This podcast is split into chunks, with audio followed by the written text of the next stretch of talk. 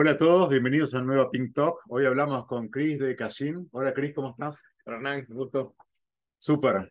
Bueno, contale rápidamente ahora para la gente que no conoce a ustedes, que, que parezca que no hay gente que todavía no conoce de Cashin, contale un poco qué hacen. Ok, no, bueno, primero que todo estamos en Lima, Perú, es lindo tenerte por acá. Y eh, lo que estamos haciendo con Cashin, empezando acá en Perú, pero no solamente en Lima, sino todo a nivel nacional, es ayudar a microempresarios a acceder a productos financieros, empezando por capital de trabajo y ahora también dándoles la facilidad de que puedan recibir pagos con tarjeta de crédito y tarjeta de débito. Buenísimo. Entonces, eso es Cashin, un poquito de hoy, un poco el futuro, pero vamos al inicio. ¿no? ¿Cómo, ¿Cómo surge la idea? Contanos, contanos un poquito cómo era el... Quiero que nos focalizemos un poco en el producto, ¿no? El producto y tal vez lo que fueron aprendiendo a medida que lo iban iterando, girando, probando. Ok. Uh, si vamos, o sea, prácticamente la historia de la compañía igual va atada a, a la historia de mi cofundador eh, con, conmigo. Nosotros venimos trabajando, antes de Cashin ya trabajamos seis años juntos. Estuvimos trabajando en Easy Taxi y luego en Cabify.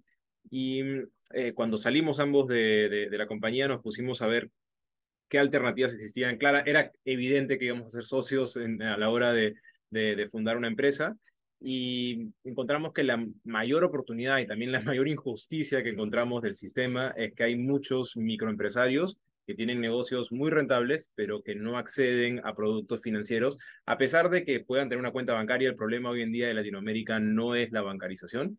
Le bajas una aplicación de cualquier banco, te sacas un selfie y tienes una cuenta bancaria, eh, sino más bien es el, el, el poder ser una persona sujeta de crédito.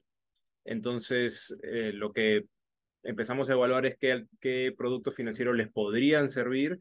Encontramos que, el, que todo, todo terminaba en el capital de trabajo y también sabíamos que era el producto más difícil porque es el, el, que tiene más riesgo, es darle dinero a alguien que tú realmente no conoces, que tienes que hacer tu, tus, tus modelos para, uh -huh. para ver si confías en ellos o no. Y, y con, contanos, ¿qué tipo de clientes? Inicialmente, cuando empezaron esto, ¿quién te imaginabas? Vendiéndole a un, almacén, de una tienda, a un... ¿Quién estaba en tu cabeza? ¿no? ¿A quién querías ayudar? Sí, digamos, hay el concepto de almacén, de, puede ser almacén en algunos países creo que, que, le dicen así, nosotros le llamamos más como pequeñas tiendas o puestos de mercado. En, sí, como tienda de cercanía.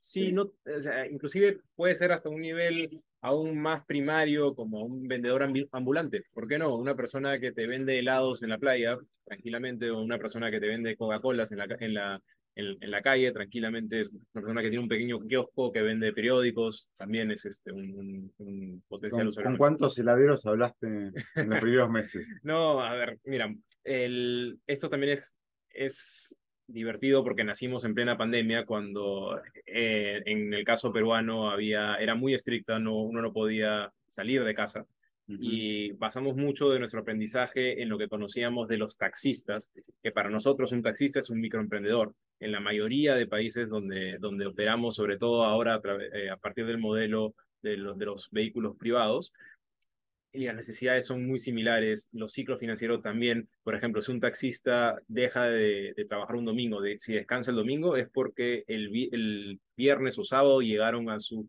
objetivo de, de, ingresos semanales. Si no, el domingo todavía tienen que seguir trabajando. Por eso también nuestros ciclos financieros son, son semanales. Nuestros, nuestros préstamos de capital de trabajo tienen periodos semanales porque si es que lo tiramos a un mes, por las puras el usuario va a estar pagando intereses de, de días que no, no eran necesarios no y aparte se le acumula una cuenta que puede ser bastante más grande de la que, de la que él necesitaba. ¿Y cómo surgió ese insight?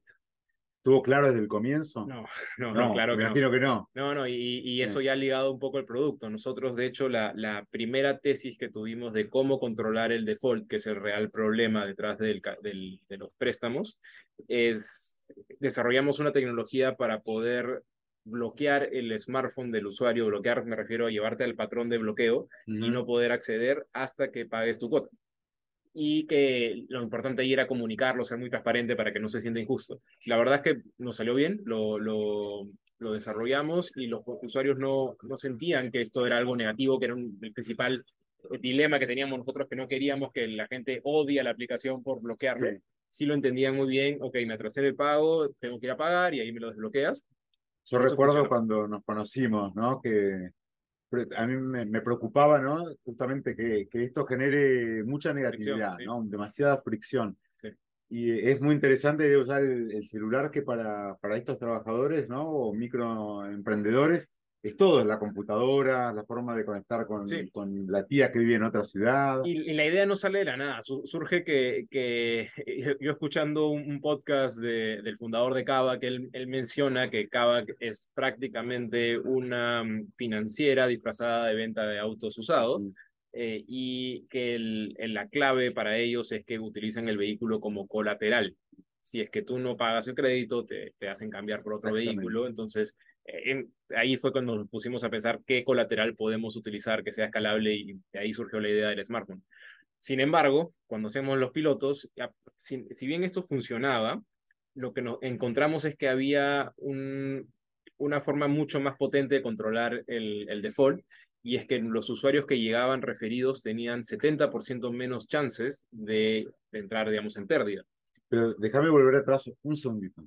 Pero incluso, ah, porque a mí lo que me pareció fascinante es, es que esto que alguna a mí me pasó cuando hablé con otros VCs de Estados Unidos, por ejemplo, ellos lo veían como algo muy abusivo, pero lo que no terminan de entender, creo que vos me lo dijiste en una de las charlas, es que la, la, la opción alternativa para esta gente no es ir al Citibank, es hablar con un prestamista de barrio. Sí. Y ellos lo ven como algo justo. ¿no? Como un intercambio justo. Yo no pagué, estaba atrás desde el comienzo, me bloquearon el teléfono por algún tiempo.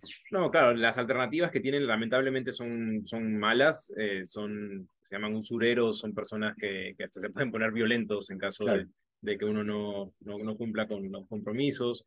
Y también hay otras alternativas que hoy en día existen, sobre todo de origen chino, que lo que hacen es literal, escrapean la, tus contactos y se ponen a llamar a, a, las personas a decirles que Hernán debe dinero y dile que pague. Y no te voy a dejar de llamar hasta que Hernán pague. o sea, ese es el... Eso suena bastante peor. Esa es la alternativa. es la humillación pública del deudor, básicamente. Entonces, incluso, que si no recuerdo mal, te, tenés casos de gente que ha puesto reviews súper positivos después de que le tuvieron que bloquear el teléfono, ¿no? Sí, sí, sí, claro.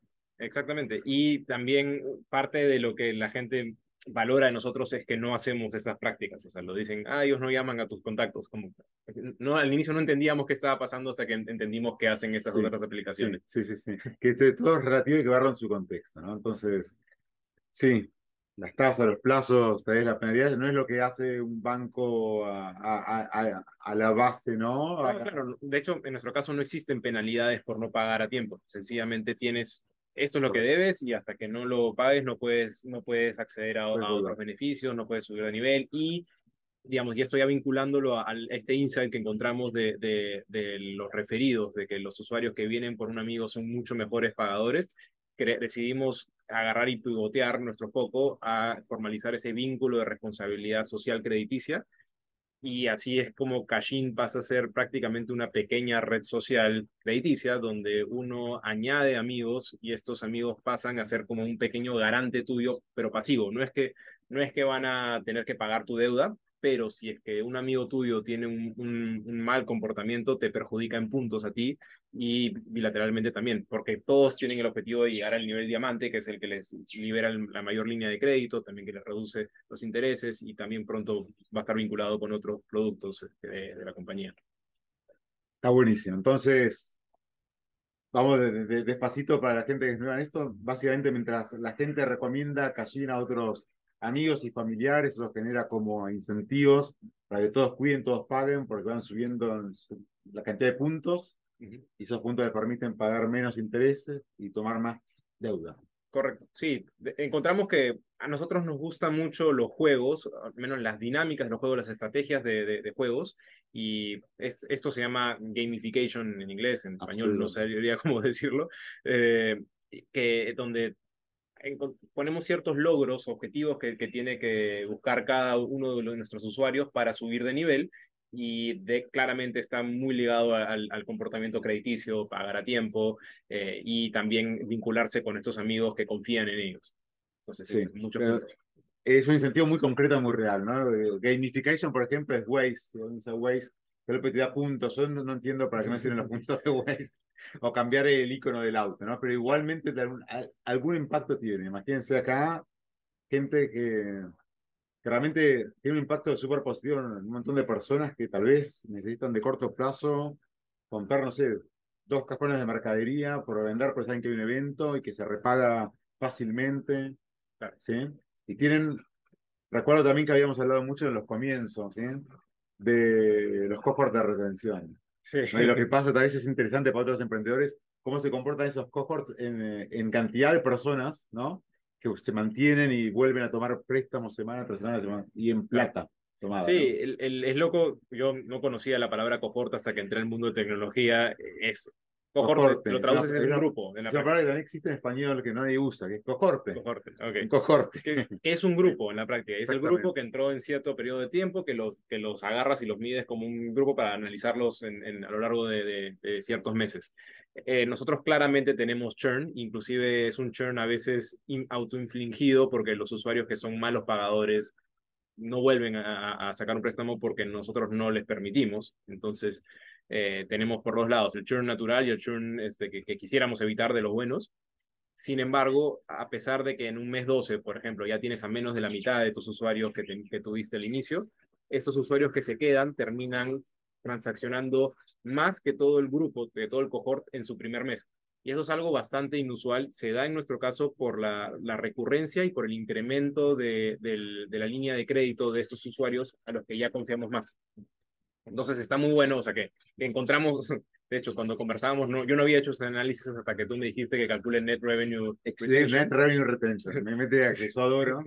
en definitiva, si, el, si hay un, un churn en cantidad de usuarios, pero el Net Revenue Retention es más alto, es el mejor de los mundos de alguna manera, ¿no? Porque tienes menos unidades que gestionar, menos clientes y relaciones que tener, y más revenue inicialmente, ¿no? Sí, nos pasa esto que es utópico de que tenemos a, a veces en cohorts por encima del 200% al cabo de más de 12 meses. Y es, okay, es como que se duplicó el valor que tenían en el mes 1. Y todavía, bueno, hay un, un solo mes que tuvimos un mes este, bastante malo de los más de 20 meses que estamos operando, que el cohort ya se volvió cero, pero solo, solo uno. Y todos los demás están, la, la gran mayoría por encima de 80 y te diría que más de la mitad por encima de 130. ¿Y cuál cree, creerías? Por supuesto, esto va cambiando la situación del producto, tal vez después vamos a hablar un poco de experimentos y demás, ¿no? Pero, ¿cuál sería el valor terminal, ¿no? De dónde se estabiliza. En unos casos tuviste 200%, en otros 80%. El, por nosotros estamos contentos con porque esté por encima de 100, que ya es prácticamente utópico, porque en un producto normal es, es, raro que alguien transaccione más de lo que hizo al inicio si le sumas el churn y todo. Entonces, por tenerlo por encima de 100, estamos súper contentos. Podríamos para serie decir eh, lifetime value infinito. Que mantiene siempre Exacto, o sea, eso, eso, es lo más importante para nosotros, que se mantenga a lo largo del tiempo. No hay, o sea, ni siquiera del, la primera, el primer mes que operamos, que fue en abril del 2021, ellos, están, ellos son los que están alrededor del 200%. Es increíble. Sí. Y podría subir, digamos, podría subir. Sí, no solo por, por este producto, sino que estamos ahora lanzando nuevos productos, eh, como comentaba, el, el, el, la posibilidad de que reciban pagos con tarjeta de crédito y tarjeta de débito. Eso, eso también tiene un revenue paralelo y que nos podría hacer que inclusive crezca más, porque tampoco es, es con los créditos uno no quiere eh, simplemente darle más dinero, porque el, si la dinámica de ese negocio es tal, no quiere salirte de esos patrones porque podría ponerlo a a, tus clientes en una situación difícil cuando tienen más dinero del que necesitan y toman más riesgos. ¿no? Correcto. Bueno, Machine Learning está muy de moda, a todos les gustan, los emprendedores, a los VCs también piden, ¿no? Que queremos ver. La realidad es que uno no puede hacer Machine Learning o estadística con, con pocos puntos, ¿no? Entonces, imagino el modelo que siempre hablábamos al comienzo, cuando nosotros entramos como inversionistas, predictivo, uno dice, ¿no? E, es más fake it till you make it, ¿no? Pero había ciertas hipótesis y ciertas eh, lógicas o, hipótesis de trabajo que tenías inicialmente. ¿Qué de eso cambió y cómo, qué tan cerca estamos de empezar realmente a analizar una forma un poco más científica, ¿no? ¿Quiénes son esos? ¿Cómo predecir quién es el que va a dar 200% versus el que va a dar cero? Mira, nosotros teníamos la visión desde el inicio de que el modelo crediticio debíamos llevarlo hasta Machine Learning, pero al inicio, cuando tienes muy, poco, muy poca data, de, no te sirve de mucho. tuvimos la suerte de que una persona que trabajó con nosotros eh, desde los inicios en Easy Taxi y que luego se fue hacer su, su máster y su PhD en, en Computer Science especializado en Machine Learning. Lo logramos convencer a que venga a trabajar con nosotros. Él es Renato, es un, es un capo. Y ahora... Renato. sí. No, y, y, Tato está ahora ya eh, haciendo las primeras pruebas de, del, del modelo Machine Learning para los créditos está funcionando. Por ahora lo tenemos en paralelo de las operaciones, para, más para decir, ok, si le hubiésemos hecho caso a, a, la máquina, hubiéramos dejado de perder con este usuario, sí o no, y para que siga, para que siga aprendiendo. Entonces ya estamos en, en ese camino y claramente ese es el, no diría el futuro, o sea, como lejano, sino ese es el ya presente prácticamente. Ese es el presente y hay que... La, la gente es eso, o algunos emprendedores que no tienen tanta experiencia de conciencia de datos, ¿no? Sobreestiman que re, realmente hacer data science es principalmente limpieza de datos, la limpieza de acumulación. Al principio uno tiene que acumular. Yo una de mis startups hacíamos modelados con Big Data ya por 2011, ¿no? Hasta que uno no tiene, en nuestro caso hacíamos, por ejemplo, conversiones eh, para publicidad online, pero tal vez de, no sé, de 10.000 impresiones ¿no? de un banner, uno tiene 10 clics, y de 10 clics no puedes dar ninguna ciencia, pero puedes dar ninguna conversión. Entonces, realmente hay que comprar muchísima data, eventualmente, y yo compro con vos, por eso feliz sí. de estar, estar con ustedes, ¿no? Esto va a ser imparable cuando tengan una, un cuerpo de datos, como se habla, claro. bien robusto. Sí, de ¿Eh? hecho, cuando, cuando recién empezábamos y estábamos por los 10 préstamos al día y estábamos contentos con los 10 préstamos, y en eso conversé con, con el tercer player más grande de, de México y me contaba que ellos hacían entre, entre mil, eh, o sea, un día normal era mil y a veces llegan a picos de dos mil préstamos por día. Nosotros dijimos, no puede ser, o sea, wow, qué lejos estamos, esto es una locura. Bueno, ahora ya estamos nosotros en promedio por los 800 préstamos al día. Estamos a la vuelta de la esquina de llegar a esos mil. Y claro, ahora ya tenemos ese volumen suficiente como para poder aplicar para este... empezar a hacer esto. Claro. Y, y, ahí el juego hay que cortar lo más chiquito que uno pueda, en distintas dimensiones, manteniendo una cantidad mínima de información, porque si no, es estadística ¿no? sobre dos puntos. Con dos puntos uno siempre se puede una línea, pero eso no es estadística. Entonces, ¿cuáles son estos vectores ¿no? que te, o dimensiones con las que te imaginas que, que vamos a poder hacer ciencia de datos real en, no sé, en seis meses, en doce meses? o sea, si te refieres a variables que, sí, que sí, vimos, sí. mira, la realidad es que ya con las que tenemos, que, que, adquirimos inicialmente, tenemos cierto nivel de predictibilidad, pero como nos dice Renato y, y también mi socio José Manuel, este, necesitamos aún más datos, estamos claro. con mucha hambre de eso y para eso inclusive estamos añadiendo eh, variables que podemos leer del celular del usuario, por ejemplo, podemos saber cuántos contactos tiene para saber si es que, o sea, esto va a estar más relacionado si es que una persona quiere hacer fraude o no, porque te puedes comprar un equipo, eh, digamos, solamente para, para, para hacer este tipo de, de, de procesos o, o, estas granjas de, de fraude que existen sí. para, para, para otras compañías que lo sufren. Incluso digo, el colateral pierde valor si tengo dos contactos probablemente es un celular que no uso. Claro, entonces ¿no? podemos validar si es que, ok, si es que uno de estos contactos es falso, porque decimos, eh, dado todo lo que conocemos, es probable que este usuario sea fraude, ok, también toda la red, o sea, de, al menos de primer nivel, posiblemente esté, esté metido en ese, en ese esquema, ¿no? Y me da curiosidad, ¿hicieron un experimento con, sobre el momento de la semana o la hora del día en el que se solicita, ¿no? Debe haber alguna, mi intuición me dice que debe haber algo ahí, ¿no? Mucho al inicio del día, porque eso está muy vinculado al, al, a los negocios que tienen los microemprendedores. Suelen surtirse de mercadería en las mañanas, muy temprano, para luego venderlos durante, durante el día. Lo pensaba del lado de detección de fraude, ¿no? Ah, ok. Pero es la inversa. Puede ser si los microemprendedores reales lo hacen en la mañana, a veces el fraude es el que viene a las 4 de la tarde. Sí, ¿no? Sí, sí. Y, y sí, nosotros lo que estamos haciendo es de hecho, esto creo que lo incorporamos hace pocas semanas, de donde, donde poner en qué franja horaria es que solicitas el primer crédito. Hemos, hemos empezado con muy enfocados en el primer préstamo para poder saber, o sea, es raro si alguien pide en, en horas altas de la noche, por ejemplo. Perfecto. Y contame cómo está estructurado hoy el equipo de producto y cómo te lo imaginás evolucionando, ¿no? Ahora lo que hemos hecho, hemos tomado un salto de fe y ya pasamos a trabajar en squads desde, desde octubre, o sea, vamos un, un mes y medio y, y lo que tenemos es, bueno, el squad de adquisición, squad de engagement, tenemos squad de, de, del nuevo producto de POS y squad de riesgos, que es, o sea, es ellos se encargan de, de, decir quién sí, quién no, eh, para, y para también disminuir el, el, el claramente el, el, default, ese es su, su, objetivo.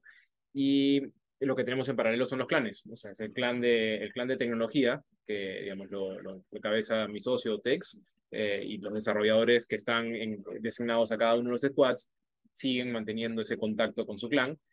También está el, el, el, el clan de, de, Growth, que está, uh -huh. digamos, el, el, equipo de los que conocen cómo manejar Growth, pero también están regados en los squads, también está el de, el de producto, los product owners, también eh, tenemos el squad de, de, de finanzas y, y, de, y de, operaciones, así, así, lo estamos manejando y por ahora no, creemos que nos está generando mucho valor, sobre todo por el, por el tipo de conversaciones que se están dando, o sea, finalmente hay alguien que se está dedicando de forma eh, multidimensional a conservar usuarios en el equipo de engagement y no es solamente una idea que solía ser una idea de growth, que después se tenía que priorizar eh, y que hubo una cola, sino que como tienen desarrolladores, tienen recursos, ellos solos mismos pueden, pueden ya ir desarrollando estas, estas mejoras.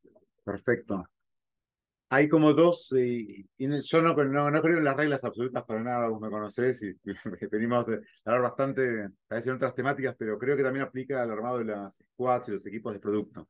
Hay como dos grandes filosofías, el que dice mantener expertise, el, el squad o la gente que está asignada a growth, mantienen growth durante periodos largos, y los que dicen mezclar, generar más diversidad de ideas, y tal vez agarro este de producto, este ingeniero de, no sé, trabajo en backend y lo pongo a trabajar en, en retención, ¿no? O tengo que, alguien que viene de, de, no sé, de nuevos clientes o de nuevos productos o de POS, ¿no? Y lo quiero poner en otra línea. Entonces, ¿Cómo están experimentando? ¿Cómo, o sea, cómo por ahora estamos en esta primera etapa donde claramente tienes ingenieros que se dedican a hacer desarrollo backend, frontend y que de golpe los metes en un equipo eh, pues, de engagement o de adquisición y, y, se enfrentan ya no con, no el problema es solucionar esta historia que me han colgado por acá, eh, precisa de algo, sino ya es el objetivo de queremos llegar a esta X cantidad de, de, de usuarios nuevos o este, este X porcentaje de retención de tal mes, y, y entonces empiezan a surgir con conversaciones mucho más ricas, por así decirlo, y, y ellos participan desde la originación de, de, de, de, cuál es el problema a resolver y no solamente se dedican a resolver la historia de usuario que, que digamos, que le pusieron cuadriculada y que no se salgan de eso. Tal cual. Entonces, sí. Ah, hace muchos años, muchos, muchos, ya desde IDEO, la agencia de, de diseño hablan de, de, la gente con forma de T, ¿no? Los T-shaped people, ¿no? Que sería así. La gente tiene un, una expertise profunda en una temática y los palitos ejemplificarían la capacidad de hablar con gente de disciplinas paralelas, ¿no? Entonces, a mí me gustan mucho estas formas. Necesitas un equipo de cierto tamaño, ¿no? Cuando sí. sos muy poquito y no, un solo backend, tiene que hacer de todo. Pero así puedes tener a alguien, un experto, no sé, en análisis de datos, pero que entiende de lo que es el churn, entiende de finanzas, entiende de diseño de UX y puede hablar con el frontend o con el UX designer. Y mm, está bueno, está bueno cómo lo, cómo lo manejan. Hablemos, ahora, tal vez es un tema medio trillado para vos, imagino te preguntaron mucho, ¿no? Pero no de la... Eh, fue aceptado en Y Combinator hace, hace poquito, sí, ya sé, pero seguramente a mucha gente le interesa pero no quiero hablar de la aplicación, esas cosas. Yo no creo que haya recetas para, para nada, ¿no? Pero, ¿qué crees que, que atrajo a Y Combinator cuando vieron un casino? Yo creo que por un lado es la perseverancia, porque no fue que entramos a la primera, y la gran mayoría no entra a la primera, así que a todos aquellos que, que postulan y le dicen que no y sí quieren, creen que YC les va a añadir mucho valor, háganlo este, cada seis meses, está bien y lo digo porque creo que debe estar hasta dentro de sus modelos de, de, decisión la perseverancia porque ellos dicen que el principal motivo por el cual fracasan las startups es porque los founders se separan.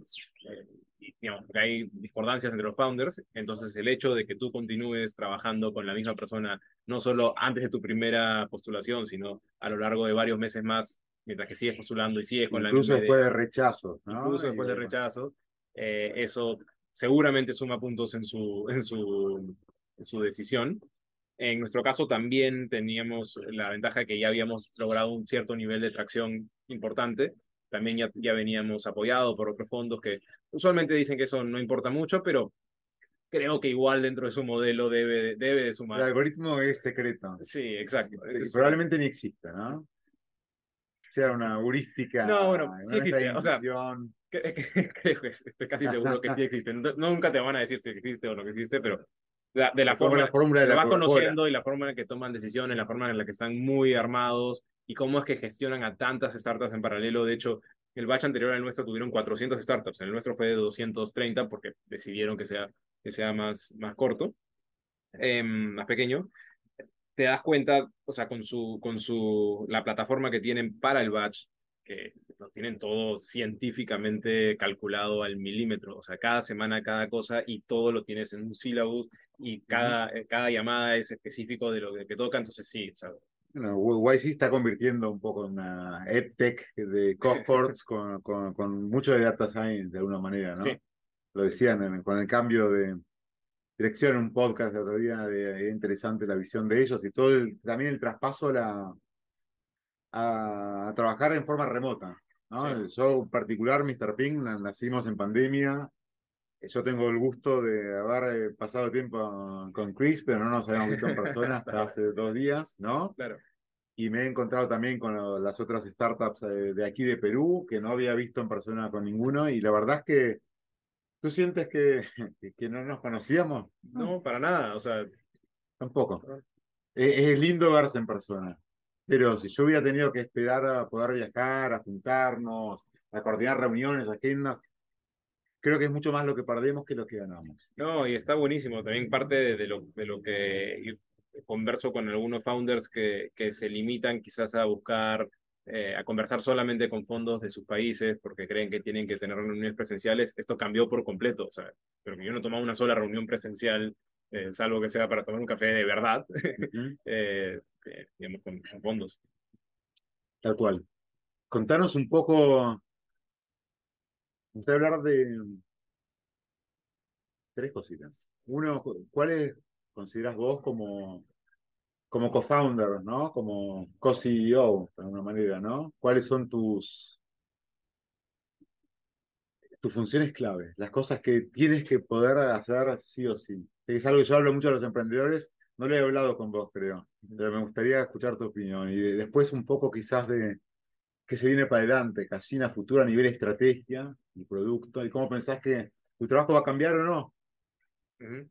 Bueno, primero, lo que mi, mayor función es lograr de que toda la compañía pueda trabajar, eh, digamos, empoderarlos a ellos, que puedan estar tranquilos de que, eh, de que no vamos a estar tomando decisiones erradas y cambiarlas a cada rato, al menos no de una forma malintencionada, siempre utilizando análisis de, de de datos de lo que estamos haciendo, y eso también va claramente ligado al fundraising. Yo soy el, el último encargado de asegurarme que hay el, el runway suficiente para los experimentos que queremos hacer, para llegar a la atracción que queremos tener, para, para llegar al siguiente nivel. Y eso también puede estar un poco ligado a lo que viene ahora. Nosotros eh, tenemos el objetivo de, de, de llegar a números bastante más sólidos de los que usualmente uno pediría para una serie A con el runway que ya tenemos eh, por la situación actual, digamos, de, de, de, de la economía ha cambiado, entonces ahora eh, van a valer, digamos, van a tener bastante más ventajas aquellos que tienen un negocio rentable, sostenible y que prácticamente no, no estás necesitando el dinero para sobrevivir, porque no lo Ujú. tienes, sino para crecer, que esté claro que esto es para crecer, porque ya lo tienes, ya tienes controlado el, el, digamos, el negocio que tienes hoy en día. Entonces estamos en ese camino, venimos creciendo bien en, en- en lo que esperamos y el objetivo es llegar más o menos a ese objetivo de, de aquí a 12 meses o máximo. Súper. Al final de cuentas, es una negociación, ¿no? Eh, en, en, en todos los mercados ilíquidos, como la venta de acciones, ¿no? De equity en una empresa privada, es una negociación, no hay un precio de mercado, ¿no? Veces, muchas veces los emprendedores nos preguntan, bueno, ¿y cuánto vale? Depende, no, se puede separar el contexto del negocio, de las métricas, de los fundadores, de la relación que tienen. Y definitivamente lo que te da buena ventaja para apalancarte es tener la capacidad de decir, yo no estoy apurado, ¿no? Entonces, definitivamente no esperar al último momento en este contexto es fundamental. Correcto. Bueno, bueno, buenísimo. No sé si algún consejo, alguna... Ah, emprendedor, es muy incómodo, a mí me lo preguntan. Pero, ¿qué te gustaría? Pongámoslo así. ¿Qué consejo te darías a Chris de hace dos años en base a lo que sabéis hoy? Mm. A mí personalmente, eh, sí, a vos. Posiblemente es no apresurarme en, en, algunas decisiones, tener más confianza de que si, si, si, sigues haciendo las cosas, no by the book, pero bien, confiado, igual vas, a, vas, a, vas a llegar este, a, a buen puerto. Y quizás lo linkeo quizás a otros, a otros emprendedores que no tuvieron la suerte que quizás yo tuve de que antes ya tuve toda la experiencia y que eso me abrió muchas puertas para, para poder eh, conseguir socios estratégicos que puedan invertir en la compañía. Diría el no saltarse etapas. digamos, está, está, es, es, es, prácticamente lo mismo, pero en distintos, distintos contextos. Para alguien que, que, recién está explorando el mundo startup y que no, que no tiene mucha experiencia por ese lado, claramente les recomiendo de que, de que trabajen en startups, que sea, que aprendan, que cometan sus primeros errores por ahí, eh, que, que, eso te va a abrir puertas pronto porque ya tienes experiencia. Es, es, es distinto contratar, dado que este es un negocio de alto riesgo, es distinto contratar un piloto de Fórmula 1 que, que lo único que ha hecho es manejar autos este, en la ciudad versus uno que ya corrió por otras fórmulas inferiores. ¿no? Entonces, eh, es algo similar lo que, lo que diría. Buenísimo. Bueno, mucho, es un placer tenerte. Espero que sea el primero de, de muchos. ¿sí? Te agradezco, te agradezco recibirme acá en Lima. Estoy muy feliz. Está lloviendo una semana increíble. Y será hasta la próxima. Buenísimo. Nada, muchas gracias, Hernán. Gracias, Cris. Hasta luego.